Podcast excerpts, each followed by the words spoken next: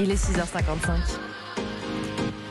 Et voici notre rendez-vous dominical avec la bande dessinée, la bien nommée chronique Sabule et le garçon qui tourne les pages. Vous le savez, c'est Mathieu Charrier. Bonjour Mathieu. Bonjour Bernard, bonjour à tous. Mathieu, grâce à Sabule, ce dimanche matin, vous allez nous emmener dans l'Amérique des années 30. Oui, dans l'Amérique profonde. Roscoe et Mary sont en couple, ils ont un fils et Mary hérite de la ferme familiale.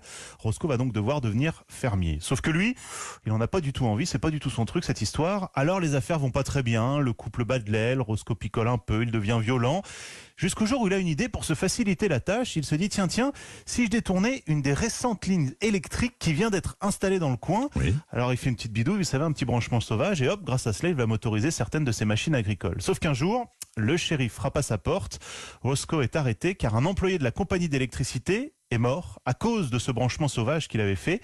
Alex W. Inker, l'auteur, a en fait adapté le premier roman de Virginia Reeves. Il y a cette idée de l'homme par rapport à la grosse machine qui m'intéresse toujours. Il y a, l'idée de l'homme qui se met en marge. Pour le roman de Virginia Reeves, on a euh, Roscoe T. Martin, qui est quelqu'un très sûr de lui, qui a des idées, qui est très têtu, qui est persuadé de pouvoir sauver euh, sa ferme. Donc lui, c'est surtout pour sauver son couple. hein. Donc sauver sa ferme en volant l'électricité. Et il va voler le feu aux dieux comme Prométhée. Donc lui, il va voler l'électricité aux grandes compagnies.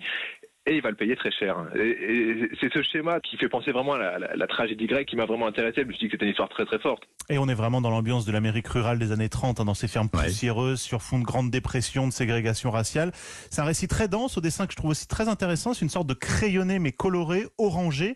Vraiment plongé dans ce travail comme un autre. C'est le titre de la bande dessinée. Elle est publiée chez Sarbacane Éditions. Sarbacane, petit éditeur de BD, mais très très bien, très de bonne qualité. Autre conseil de lecture, Mathieu? Plus classique, mais c'est un roman graphique et une adaptation de Notre-Dame de Paris de Victor Hugo. Alors c'est signé Damien McDonald, c'est évidemment très dense, hein, ça fait 336 pages. Mm. Mais je trouve ça génial de revoir la cathédrale prendre vie finalement avec ce dessin qui est un dessin en noir et blanc. C'est un MOOC alors C'est un mot en quelque sorte qui s'approche un peu du trait de Johann Sfar, vous voyez. Oui. Je vais pas vous re-résumer l'histoire de Notre-Dame de Paris, mais si vous êtes adepte du grand classique, franchement, ça vaut le coup d'acheter cette BD. et en plus, elle est publiée chez Calman Levy Graphique et elle coûte 25 euros, dont 1 euro reversé pour rebâtir la cathédrale. Donc, lisons en faisant une bonne action. Quoi demander de plus? Faisons le bien, Mathieu Charrier, car c'est dimanche et repentons-nous. Merci, Voilà. je vous souhaite un excellent dimanche, Mathieu. Bon dimanche, Bernard.